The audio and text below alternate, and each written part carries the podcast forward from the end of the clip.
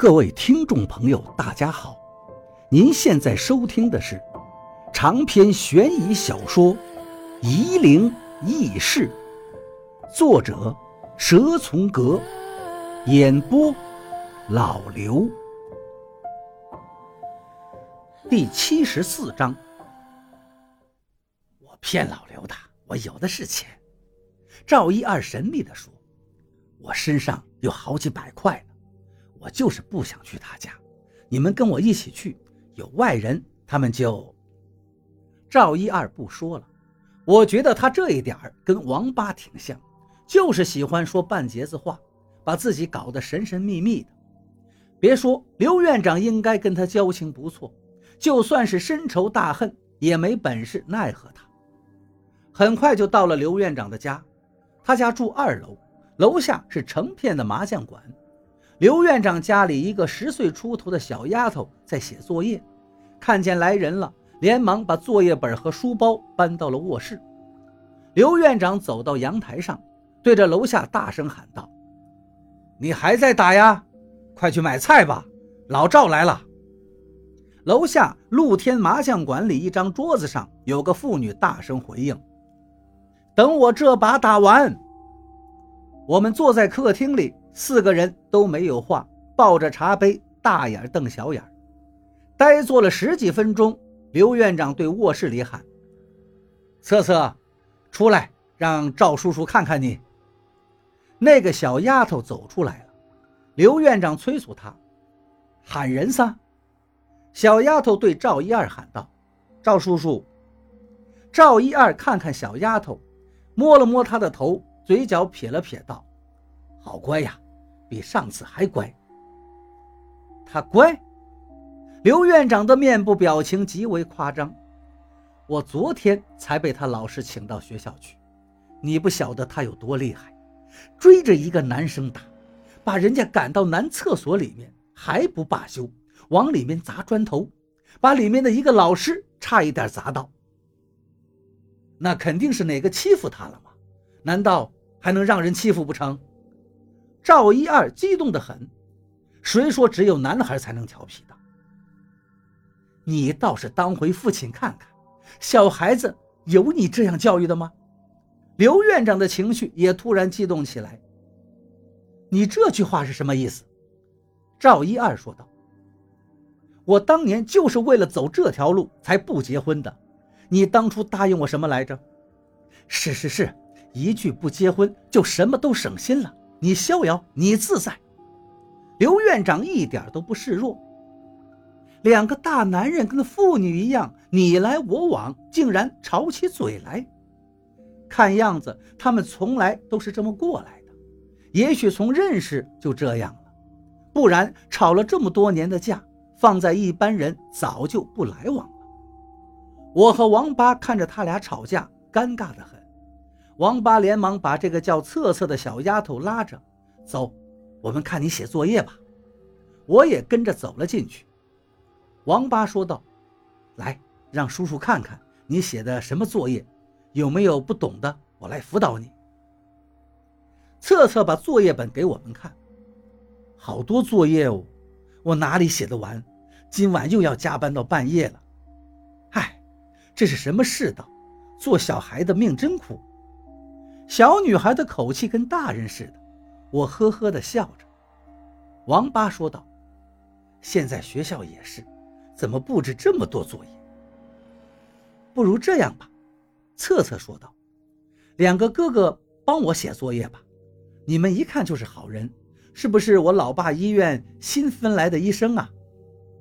王八连忙说道：“我可不能帮你写作业，你哪里不会，我辅导你还可以。”哼，到我家里来的新医生，每个都得帮我写作业。小丫头翻脸倒是很快，不然我老爸找你们麻烦。你吓唬我呀？我对策策说道。我现在就去问问你爸爸，看能不能帮你写作业，好不好？我错了，我错了，你不用跟他说了，你就帮我写一点嘛。你看我多辛苦呀，我还是小孩子呢。老子自己读书都没写过作业，怎么可能帮你写？我说完，走到窗子旁边，打开窗子，掏出烟盒，准备抽烟。那我把我老爸的好烟给你拿几包，你帮我写不写？是中华呢。这个小丫头太聪明了，她一看我抽的是两块五一包的游三峡，就马上跟我谈条件了。那合适吗？你老爸会不会打你？不会不会。策策连忙摆手，他反正不抽烟，我拿了好多出去换东西，他都不知道，知道也没什么，又不是他买的。那好，数学写完一包，语文写完再一包，我动心了。好啊好啊，策策也开心的很。疯子，你怎么能这样？王八看不过去了，帮他写作业就不对。还怂恿他去偷他爸爸的烟。喂，你这人怎么这样啊？策策指着王八说道：“你不帮我就算了，还不让这个帅哥哥做好事啊？怪不得你长得这么丑，脸上都是痘痘。”王八被一口气噎在喉咙里。我坐下来，拿起笔，少废话，你去拿烟吧。你家老头正在和姓赵的吵架，他顾不上你。”策策说道。你急什么？货到付款，童叟无欺。说完，拿起一个游戏机玩了起来。你还玩《三国志》啊？王八惊讶地对策策说。策策轻蔑地看了一眼他，别捣乱，一边凉快去。小丫头还挺记仇。我帮策策写作业，刚做第一题就后悔了。妈的，我不会做。转身，我看着王八。王八一见，冷笑道：“小学五年级的课程啊！”我恨恨地咬了咬牙关，硬着头皮继续做，花了二三十分钟的时间把那几道题目写完了。赵一二和刘院长还在客厅里争吵，但是声音不大，其实也算不上吵架，只能算是斗嘴，跟两个更年期的女人一样。拿他们从前读书时的生活琐事大做文章，什么什么不洗澡啦，拿别人的饭票打饭了，鸡毛蒜皮的。我就把策策招呼到跟前，说：“我写完了，你赶紧给我拿烟去。”策策走近看了一看，连忙道：“不算不算，你写的答案都是错的，你乱写的不算。”你怎么知道是错的？你自己会写，还要我帮你干嘛？我知道你是瞎写了敷衍我的，我不干。”策策说道，“我不写不等于我不会写。你见过哪个足球教练下场踢足球的？你还看足球啊？”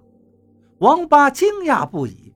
“老子不管，我写完了你就去给老子拿烟。”我也开始耍赖了，你又没说写对了才给烟。我把策策的小辫子揪起来，做出凶恶的模样。你比他还丑，你一辈子找不到女朋友，丑八怪，丑八怪！你们在吵什么呀？赵一二听见策策在喊，就在外面问：“你别扯开话题，你倒是说说，一年级那次补考，到底是你还是陈云帮我替考的？”刘院长还是不肯甘休。客厅的门开了，一个身材臃肿的中年妇女。走了进来。